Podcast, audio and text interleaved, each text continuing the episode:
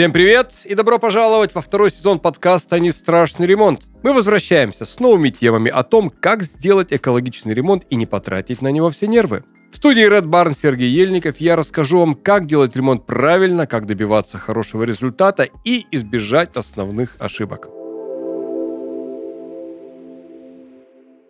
Тема нашего сегодняшнего разговора – это жизнь после смерти.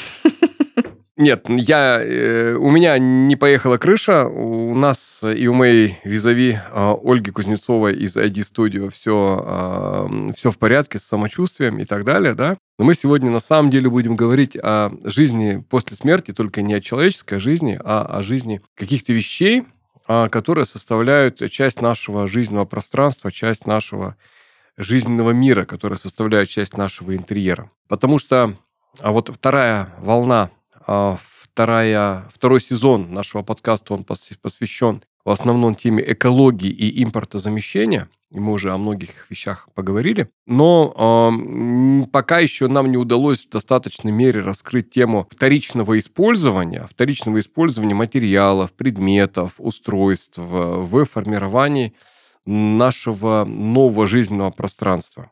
И, ну, как это обычно бывает, в ходе подготовки к подкасту мы с Ольгой изучаем а, справочные материалы, вот, э, тренды французской кухни и т.д. и т.п. для того, чтобы быть, что называется, на высоте, освежить свои собственные знания. И вот так мы э, столкнулись с тем, что вот я, например, узнал для себя новое слово. Я интуитивно знал, что такое явление существует, но не знал, что оно так называется. Так вот, э, Ольга меня вывела на такое замечательное слово, которое называется upcycling. Да? Ольга, что такое upcycling? Это новая жизнь старых вещей, которые совершенно уже не нужны в быту, но из них можно сделать что-нибудь интересненькое, чтобы не покупать новую вещь, а придумать что-то другое. Мы вкратце об этом уже упоминали в одном из наших выпусков, но можешь ли ты чуть подробнее рассказать? как это бывает э, на практике. Потому что в теории, да, я тоже могу сказать, что да, у старых вещей может быть новая жизнь, мы можем с ними чего-то сделать, подкрасить, обновить, использовать. Но это все, блин, как-то вот абстрактно. Я вот не могу себе визуализировать, у меня картинка в голове не складывается, а как это может выглядеть на самом деле. Вот о чем может идти речь, если мы говорим о второй жизни того, что было в старом доме, в старой квартире, и вот потому что, может быть, про про проще все это на помойку выкинуть, и там, ну, сейчас Икеи нет, а в другом магазине все новое купить. Хорошее из ДСП, покрытое нормальным промышленным лаком, вот, выпущенное миллионными тиражами.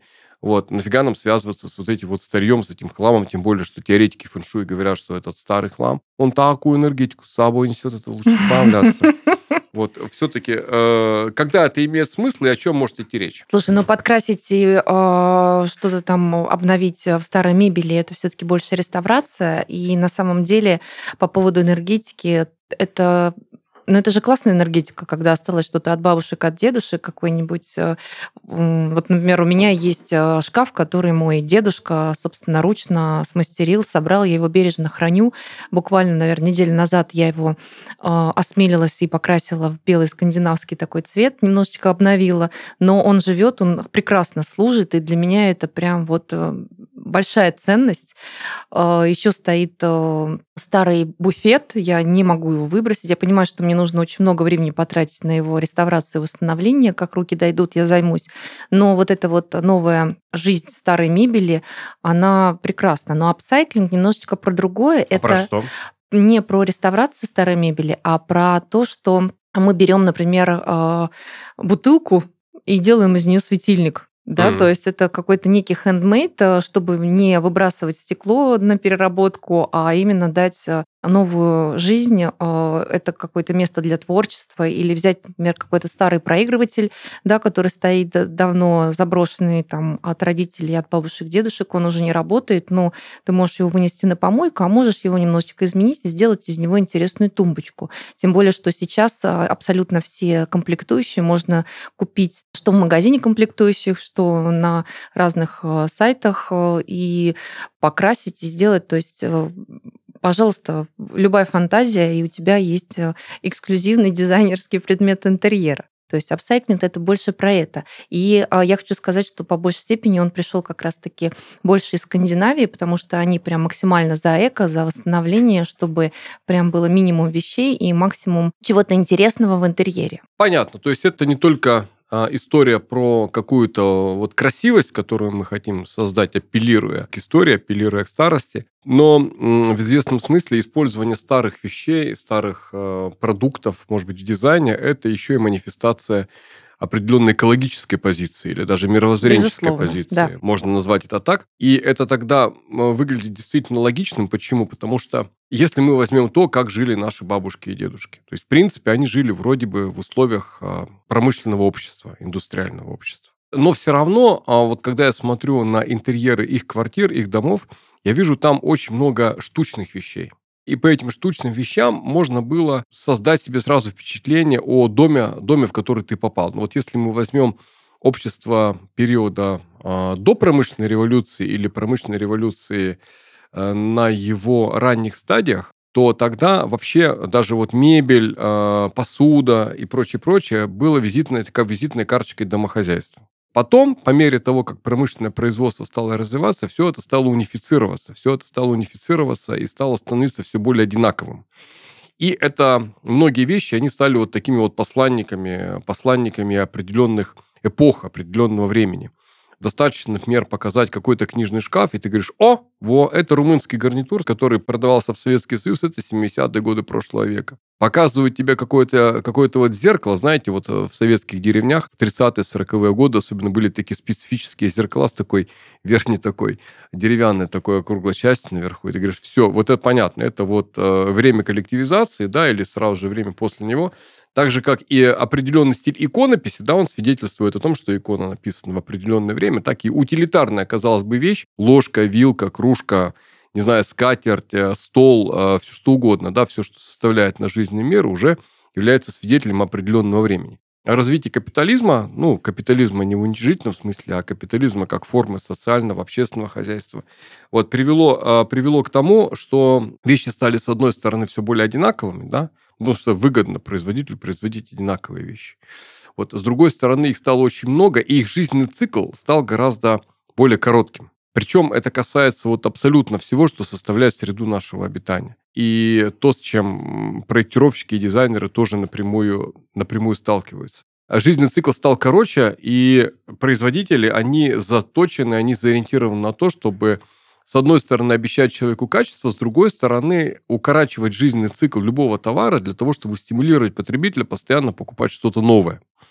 Так возникло явление промышленной моды, да, когда мы носим только такой цвет, а другой цвет не носим, носим только такой фасон, а такой цвет не носим. В результате, например, за последние 15 лет, такая вот интересная статистика, количество производимой одежды в мире возросло примерно в два раза за 15 лет. Одновременно с этим ее использование то есть среднее количество раз, когда вещь надевают до того, как ее перестанут носить, за этот же период снизилось почти на треть, точнее более чем на треть, на 36%.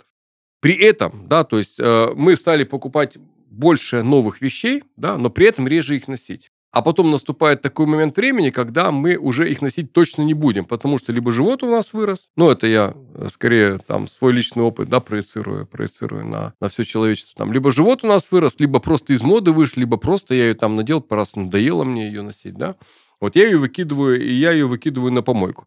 Да, и э, вот эта вот диспропорция, она возрастает, и при этом при этом количество, если мы остаемся в теме одежды, при этом э, только менее 1% материала, который используется для производства одежды, перерабатывается в новые вещи. Да, то есть мы видим, с одной стороны, дикий рост производства, дикий рост потребления, и вот эта вот вечная проблема женщины, когда, с одной стороны, некуда повесить, потому что весь шкаф уже забит, с другой стороны, нечего надеть, потому что, ну, как бы, я вот это платье уже одевала, там, я не знаю, там, 2-3 раза, да, вот и поэтому больше одевать его не буду, эти проблемы становятся все более острыми. И в этом смысле, конечно, э, одежда – это просто один из примеров. То же самое можно сказать, там, я не знаю, там, про бытовую технику. Э, на кухнях моих друзей я встречаю такие экзотические гаджеты, э, которых я, про которые я даже ничего не слышал никогда. Какие-то какие особые кофеварки, аэрогрили, еще что-то, да. То есть я думаю, что если бы вот мои бабушки и дедушки были живы, они бы просто очень долго пытались бы понять вообще, зачем все это, да.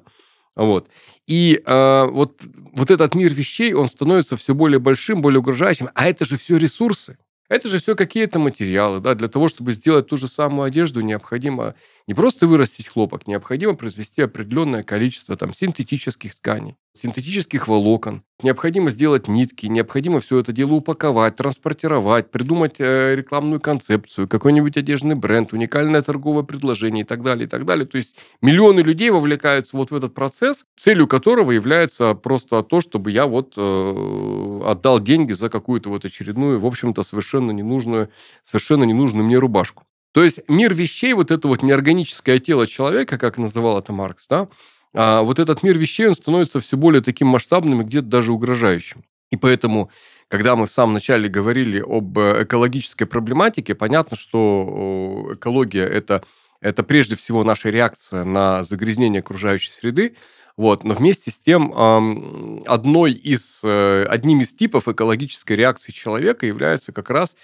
его а, страх, его, его реакция обусловлена страхом или его, скажем так, озабоченностью тем, что вот этот мир вещей, он становится все более таким а, угрожающим для человека. И поэтому появляются такие направления в дизайне, как тоже апсайклинг, вот, который ориентирован на то, чтобы а, даровать вещам вторую жизнь. Но, Оль, мне кажется, если мы скажем, что э, такие вот эксперименты в дизайне могут э, решить проблему экологии кардинально, я думаю, что вряд ли все-таки это какая-то достаточно такая спорадическая локальная история. Частная. Да, это абсолютно вот частная какая-то вещь, и она вряд ли сможет это сделать. Но, тем не менее, вот в твоей практике с какими, э, скажем так, решениями дарования старым вещам чего-то нового тебе приходилось сталкиваться, что, например, понравилось э, заказчику, ты могла бы этим опытом поделиться и так далее, и так далее.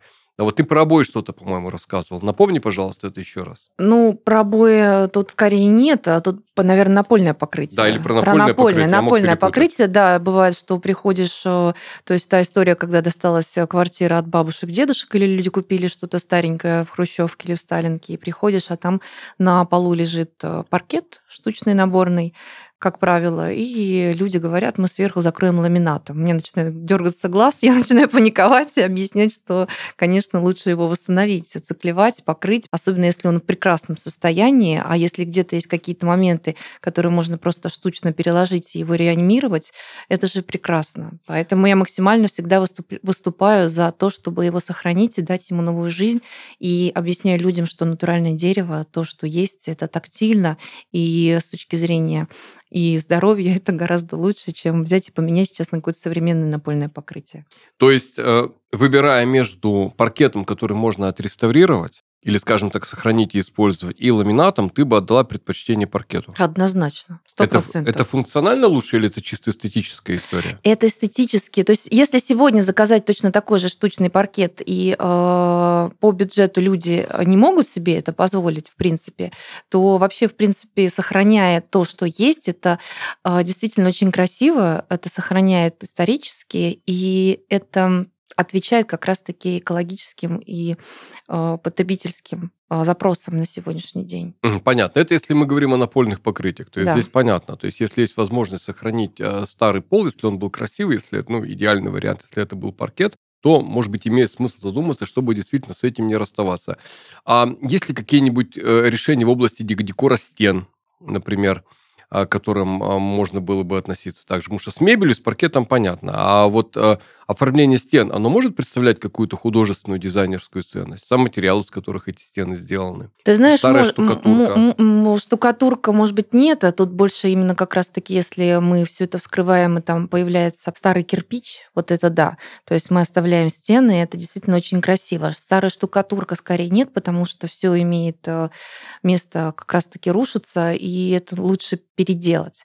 Но если сейчас говорить про то, что может остаться из прошлого, и это можно поддержать, это скорее, наверное, не частные интерьеры, не квартиры, не дома, а вот я сталкивалась с, а, в своей работе как раз-таки с общественными а, местами. Мы делали, проектировали как раз-таки кофе-точку в торговом центре, и торговый центр был дом быта, старый, старый, старый, и там, конечно, осталось как раз-таки с советского времени колонны, такие вот 3D-архитектурные, гипсовые. Это было безумно красиво, они были в хорошем состоянии.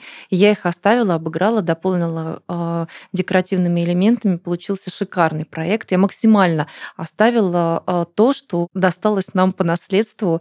И, во-первых, это было с точки зрения экономии очень удобно для заказчика. И э, приобрело ну, такую прям классную фишку, потому что смотрелось красиво. Сегодня сделать точно такие же 3D гипсовые панели э, выходит по бюджету накладно. Угу. Особенно для человека, который именно занимается общественным, общественными точками да, питания. То есть это другой бюджет, там сложновато. А именно сохранить э, исторически нам доставшиеся уже интересную отделку колонн, потолка. Мы все это оставили.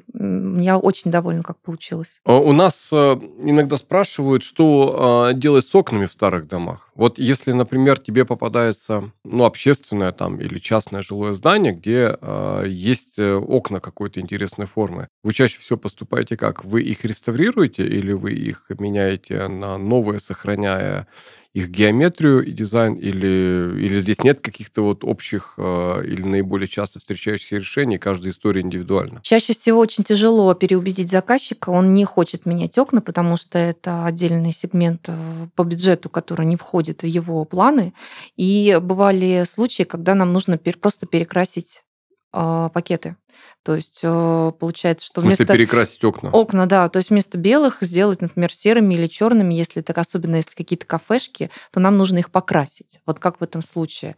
То есть это... То есть вы, э, я, я правильно понимаю, бывают такие истории, когда, э, ну, допустим, у человека стоят там не, не, не старые окна, но э, окна ПВХ, да? Да, да, да, да. Но он говорит, а вот у меня, блин, такой дизайн, поэтому я хочу, чтобы у меня окна остались те же самые, но были в другом цвете, и вы их красите? Да. Э, ну... Давай теперь свое мнение. Э, да не, ну что, мнение. Мнение у меня тут э, достаточно простое. Я, честно говоря, удивлен, честно удивлен. И я бы вам не рекомендовал заморачиваться с покраской старых окон, если они должны быть какого-то цвета. То есть, понятно, заказчик, с одной стороны, он вроде бы король, он и всегда прав. Просто если вы красите окна из белого пластика в какой-то цвет, то вы не просто получаете такие же окна просто в другом цвете, да? Вы получаете другие окна по факту, которые по-другому себя ведут.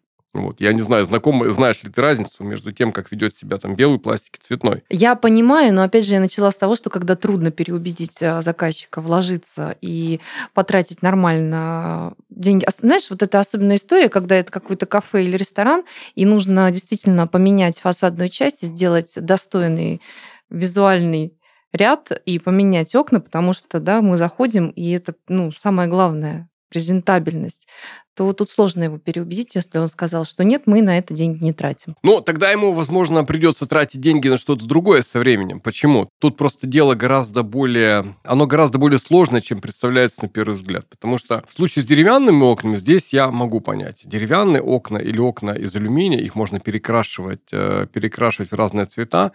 Вот. И хотя в готовом изделии, которое уже установлено в оконном проеме, сделать это так, чтобы это смотрелось достойно, интеллигентно и красиво, сделать э, это не очень хорошо, потому что очень большая вероятность, что вы получите качество покраски там колхоз 30 лет без урожая. А в случае с пластиком ситуация еще сложнее. Почему? Потому что пластик это, можно сказать, ну, практически идеальный вариант для оконных конструкций. Не боится там намокания, высыхания, э, служит десятилетиями, и все с ним хорошо.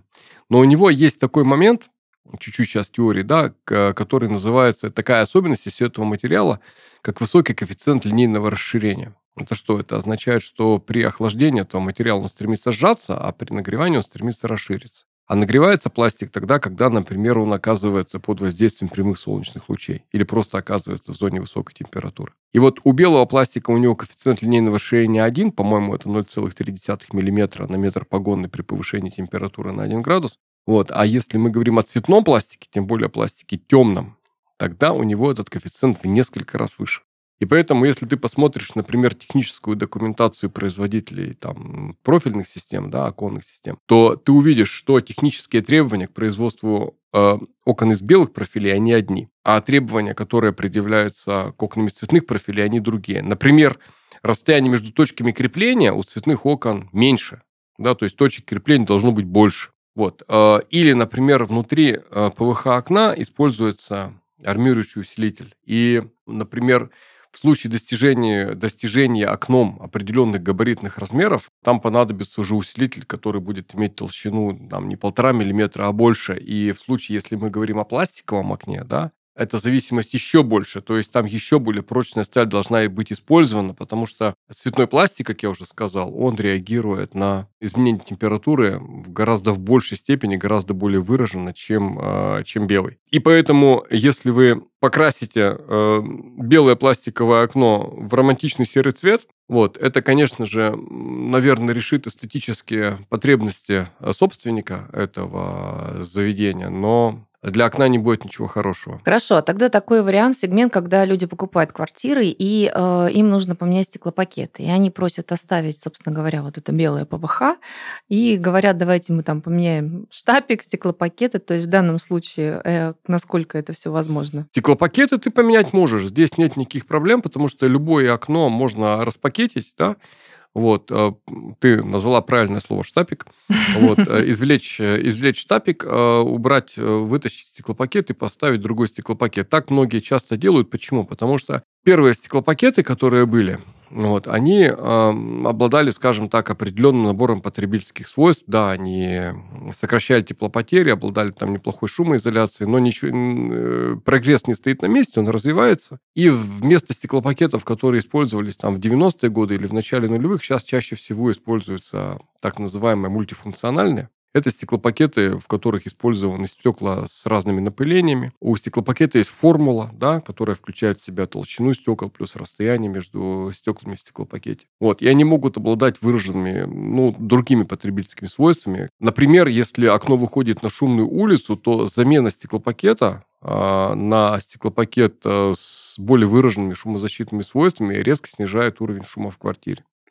Мы об этом будем говорить более подробно тогда, когда будем говорить о гигиене жилья. Вот. Или если мы ставим мультифункциональный стеклопакет, он у нас э, серьезно работает на предохранение помещения от перегрева потому что отсекает определенную часть солнечного спектра, и у нас помещение освещается, но при этом не перегревается и так далее. Поэтому да, стеклопакеты можно поменять. Но я хотел опять вернуться к вот этой вот теме по поводу того, а что же будет с белым окном, если просто его перекрасить. Самый большой риск, который, э, которому это окно будет подвергаться, это риск деформации, то есть то, что оно просто изогнется. Почему? Потому что солнце светит, там, ну, было белое окно, оно было посчитано на нагрузки воздействия для белого окна расстояние между точками крепления, как в белом окне. В цветном окне, кроме того, там внутри делаются такие специальные камеры для вентиляции, чтобы горячий воздух мог оттуда уходить. Вот, в белом окне такого нет. Если окно у нас особенно, не дай бог, на солнечной стороне, и оно окрашивается в темный цвет, оно, ну, начинает вести по-другому. Ну, вот сейчас в желтой майке, представь, ты будешь в черной. Но это же совсем другая история, если сейчас на улицу выйдем, да? Вот, потому что и самочувствие у тебя станет совсем другим. То же самое и с окном. Под воздействием света окно будет изгибаться, может деформироваться, а поскольку э, вот эти вот нагрузки, они относятся к постоянным нагрузкам, то есть они возникают каждое лето из года в год, да, то рано или поздно наступает предел прочности. Даже если какой-то умник решит покрасить окно э, только изнутри и скажет тебе, да ну, тут изнутри у нас тут ничего э, ничего не светит э, и так далее. Во-первых, во-первых, сделать это аккуратно и красиво достаточно, достаточно сложно. Во-вторых, высокая температура, понятно, что она не будет такая высокая, как в случае активного солнечного воздействия, но все равно внутри помещения может быть достаточно тепло, и этого даже небольшого повышения на несколько градусов может вполне себе хватить для окна, выкрашенного в такой, э, в такой, в такой цвет, для того, чтобы что-то там пошло не так. И тут и на самом деле люди думают, что окно, оно и в Африке окно, и заткнули проем, и слава богу, и все нормально работает. У нас тут недавно был пример у одного клиента э, на Балканах, да, в Хорватии. Ему рассчитали стекление такого э, большого красивого балкона из белого мрамора, да, вот, а он захотел, чтобы э, выход на вот этот балкон из белого мрамора, он был сделан в пластике, да, причем в пластике, который окрашен в темный цвет. Это делается, ничего страшного здесь нет, здесь просто рассчитывается рассчитывается предельная площадь конструкции, да, и предусматривается возможность затенения в виде, в виде маркизов, которые создают вот как бы теневую защиту э, тогда, когда экстремально жарко становится.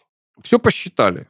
Все посчитали, посчитали инсоляцию, посчитали степень вот этой вот солнечной нагрузки, посчитали даже то, что это находится недалеко от моря, да, Вот, и, соответственно, море там что-то отражает, имеет свой поправочный коэффициент и так далее, и так далее. И все равно в первый же сезон все это дело повело и выгнуло. Стали смотреть, в чем дело. Оказалось, что не учли то, что балкон вот этот был сделан из белого мрамора. Белый мрамор обладает тоже высокой отражающей способностью. Вот, и поэтому вот, э, вот этого дополнительного света от белого мраморного пола и от вот этих вот, вот этого вот ограждения, да, его хватило для того, чтобы вот э, эти оконные конструкции, э, соответственно, деформировались. Поэтому э, здесь лучше вот не заморачиваться с этим, и понятно, что вы не смогли убедить, и потом проблемы индейцев шерифа не касаются. Вот, и если человек сделал себе такое окно, ну, будет с ним и жить и дальше, это, в конце концов, его зона ответственности. Но, по крайней мере, вы можете предупредить, что так делать не надо. Вот, и, кстати, по поводу второй жизни, нам часто задают вопрос, что делать со старыми окнами. Э, у нас есть опыт, когда мы рекомендовали специалистов, которые реставрировали старые окна. А некоторые окна, они действительно достойны того, чтобы их отреставрировали и сохранили их в неизменном виде. Хотя по опыту, да, вот я могу тебе сказать, что сейчас вот каких-то а, таких старых окон, за сохранение жизни которых стоило бы бороться, их практически нет. Ну, нету их на самом деле. То есть где-то они есть, но их очень-очень-очень мало. То есть проблема сохранить старое окно в историческом здании – это проблема большей частью надуманная как я, как, как я увидел. У меня был такой просто пример. А, у нас э, партнер один в Питере занимался реконструкцией здания, великолепного старого здания, там в самом центре, с видом на Адмиралтейство. И когда они там а, радостно об этом сообщили, я сказал, о, как хорошо, я поеду, посмотрю, как они убирают там старые окна, и заодно снимем сюжет о том, что они с этими окнами делают. Каково же было мое удивление, когда, приехав туда, я увидел, что те старые окна, которые они демонтируют из этого здания, которое было построено, ну там оно на самом деле э, из нескольких состояло частей. Первая была построена самая старая в конце 18 века, основная часть в конце 19 века. И там какой-то пристрой в начале 20 -го. Так вот, в этих всех домах не было ни одного оригинального старого окна. Ни одного. То есть все, что там было, это вот э, из времени так называемой непроектной замены 20 века. То есть попадает здание там под реставрацию, реконструкцию или что-то еще. Э, и в советские времена никто не заморачивался, если у здания не было какого-то супер-мега охранного статуса, никто не заморачивался над тем, чтобы сохранить там оконные переплеты вот в том виде, в котором они были, да, не говоря уже о том, чтобы их реставрировать. И поэтому там что только не было.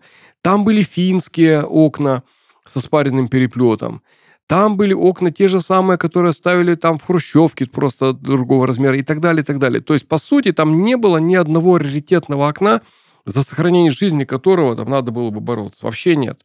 Вот, и поэтому в данном случае единственное, что можно сделать, единственное, что можно сделать, это просто э, поставить туда новые окна. Да? Если охранный статус здания позволяет, то сделать их из нормального материала, то есть пластика. И максимум это вот воспроизвести тот рисунок, ту эстетику, э, растекловку и так далее, которая была окна, у окна изначально для того, чтобы просто внешний вид фасада не менялся. То есть, если это арка, то сделать арку. Если это там какое-то количество импостов горизонтальных, вертикальных, да, в структуре окна, то сохранить это количество импостов. Если это декоративные перекладины, то оставить декоративные перекладины.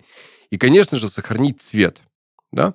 И все это великолепно делается и решается, потому что еще раз, если вот охранный статус позволяет, то ПВХ, с помощью ПВХ вы можете сделать там любой рисунок. А что же тогда бывает со старыми окнами, когда они выкидываются? Ну, если это деревянные окна или там из непонятно чего, да, то э, существует вот на сегодняшний момент технологии утилизации их нет. Большинство старых окон, они, к сожалению, отправляются на помойку. И есть люди, которые там, я не знаю, могут приспособить их там для каких-то там дачных участков, для чего-то, но это вот если вот они увидели, что что-то ломается, и они это утащили утащили, но это бывает крайне редко. Другая история, если мы говорим о, о тех старых пластиковых окнах, у которых срок жизни закончился, там вот есть другие возможности. Какие? Средний срок э, службы пластикового окна это, конечно, не модная, не модная шмотка, которая там висит э, пару лет в гардеробе, потом выбрасывается, да, но срок безопасной эксплуатации пластикового окна это там от 40 до 50 лет. Потом с ним надо чего-то делать. И вот до 90-х годов прошлого века никто не знал, что с этим делать, пока не была разработана технология утилизации вышедших из употребления пластиковых окон. Но она используется пока только в Европе. Я даже не знаю, есть, честно говоря, есть ли она в Штатах. Да, в Европе она есть точно. Вот у Веки там есть три завода. Это Германия, Великобритания и Франция. Там действует сеть э, предприятий, которая называется Revindo, которая занимается как раз сбором таких вот э, вышедших из употребления пластиковых окон, которые сдаются в эти конторы, да, и они отвозятся на этот завод, а, из них вынимается светопрозрачная часть, то есть заполнение, да, стеклопакеты. Стеклопакеты, они дробятся там и перерабатываются отдельно, но, строго говоря, они не перерабатываются, их захоранивают, потому что они сделаны из разных видов стекла, и в одну печку их нельзя, нельзя помещать вместе. Вот. А что касается всего, что остается после того, как извлекли стекло, ну, а, это а, измельчается, потом оттуда выуживается все металлическое, потом промывается, и в конце концов получается полноценный качественный регенерат. То есть, если мы будем подходить там а, ко второй жизни окна или будем задавать вопросы, что происходит с окном после его смерти, если это окно пластиковое, то оно обретает буквально в смысле этого слова второе рождение, потому что оно, тут материал полностью попадает в круговорот, в круговорот материала, и совершенно спокойно чувствовать себя дальше в следующем, в следующем окне. Поэтому э, это на самом деле судьба многих промышленных материалов сегодня и многих материалов, которые используются в строительстве, в строительстве и в ремонте. То есть возвращаются обои, перециклируются точно так же. Есть определенная технология переработки тех же виниловых обоев. Есть технология переработки старого ламината которые попадают тоже на свалку. Просто этим надо заниматься. Вот если есть воля к тому, чтобы это перерабатывать, тогда это перерабатывается. Если такой воли нет, то тогда, к сожалению, все это оказывается на свалке. Пока у нашего потребителя есть возможность что-то выкинуть на помойку, он будет это выкидывать, и никакой апстайлинг нас не спасет от этого. То есть апстайлинг, он даст нам в лучшем случае спасти какие-то ну, какие-то вот единичные вещи, но согласись, если там из 100 тысяч тонн мусора 10 килограмм использовано в апстайлинге для того, чтобы сделать там пару новых красивых интерьеров, это не системное решение. Это успокаивает совесть человека, который э, на месте старого, старого какого-то предмета делает себе что-то новое, да, но это вот его личная совесть успокаивает, а проблему в ее социальном масштабе это, конечно же, ни в коем случае не решает. Но в любом случае, когда, я думаю, когда человек делает ремонт или строит дом, ему, конечно же, нужно, ну, по крайней мере, задавать вопросы относительно экологической безупречности тех материалов, которые он использует, и о том, а, что будет тогда, когда этот материал необходимо будет менять. Кстати, кстати, вот российская традиция многоквартирного строительства, она создает на самом деле такую вот а, уникальную ситуацию, когда компания-застройщик строит дом, но при этом она как бы э, снимает с себя всю ответственность за то, что будет с этим домом тогда, когда он а, подойдет э, к завершению срока своей службы. У дома тоже ведь есть срок службы. Ну да, безусловно. Там 50 лет, 100 лет, и, там 200 лет, я не знаю. Но вот если я строю дом, то я, вкладывая деньги в это строительство, я буду потом нести ответственность за то, что я буду делать с этим домом тогда, когда он начнет уставать и стареть. Либо я его буду реставрировать, либо что-то еще. А когда я покупаю квартиру в многоквартирном доме, то я несу ответственность за этот дом. Я не могу отвечать за всю вот эту свою вот 24-этажку на московском юго-западе. Возникает вопрос, а кто за нее тогда отвечает? И застройщик говорит, не, я тоже нет. И поэтому вот э, э, программа реновации, которая происходит сейчас в Москве, да, это просто способ решить вопрос, что делать со старыми зданиями, с минимальными затратами, когда их просто убирают в сторону, как если бы их не было, и дают застройщику на этом пятне построить что-то вот э, более широкое, высокое, масштабное и э, капитализируемое, да, более широко продаваемое. Только так. Но это оставим на совести тех, кто принимает такие решения. Может быть, у них не, нет других вариантов. Тут я, как говорится, сказать не могу. Но в любом случае, если, если человек занимается строительством дома, то, то, то да, тогда он должен думать и об экологии с точки зрения утилизации и поддержания жизни в этом доме в том числе. Я рад, что мы познакомились с таким явлением, как апстайлинг. Мы поняли, что явление это по большому счету бесполезное. Да, ну то есть оно прикольное, вот, но никаких экологических проблем оно на самом деле не решает. А решаются проблемы тогда, когда есть, с одной стороны, воля промышленности к этому, как в случае с теми же самыми пластиковыми окнами, как в случае там, с тем же тетрапаком, который мы неоднократно упоминали с одной стороны, есть вот воля э, индустрии, воля бизнеса к тому, чтобы эти вопросы решать, которая создает для этого необходимые технические и технологические возможности. И есть воля государства, чтобы такие решения поддерживать, потому что пока государство делает возможным выброс чего-то на помойку, неважно, в каком государстве мы живем, и неважно, какой у нас общественный строй, человек по природе своей так ленив и инертен, что он большинство людей будет носить на помойку все это хозяйство, и все это окажется на мусорных полигонах, в конце концов отравляя все вокруг нас. Будем же разумными, будем э, беречь окружающий мир вокруг нас, тогда, когда мы делаем дизайн-проекты, тогда, когда мы строим дома, тогда, когда мы выбираем обстановку для наших квартир. мы все откровение тендируем а уже в направлении не только не страшного, но и сознательного ремонта. Сознательного ремонта, сознательного дизайна, когда каждое действие, которое мы делаем, созидая что-то новое, обостряет в нас необходимость э, рефлексии о тех последствиях, которые имеет каждое наше действие, каждый наш шаг.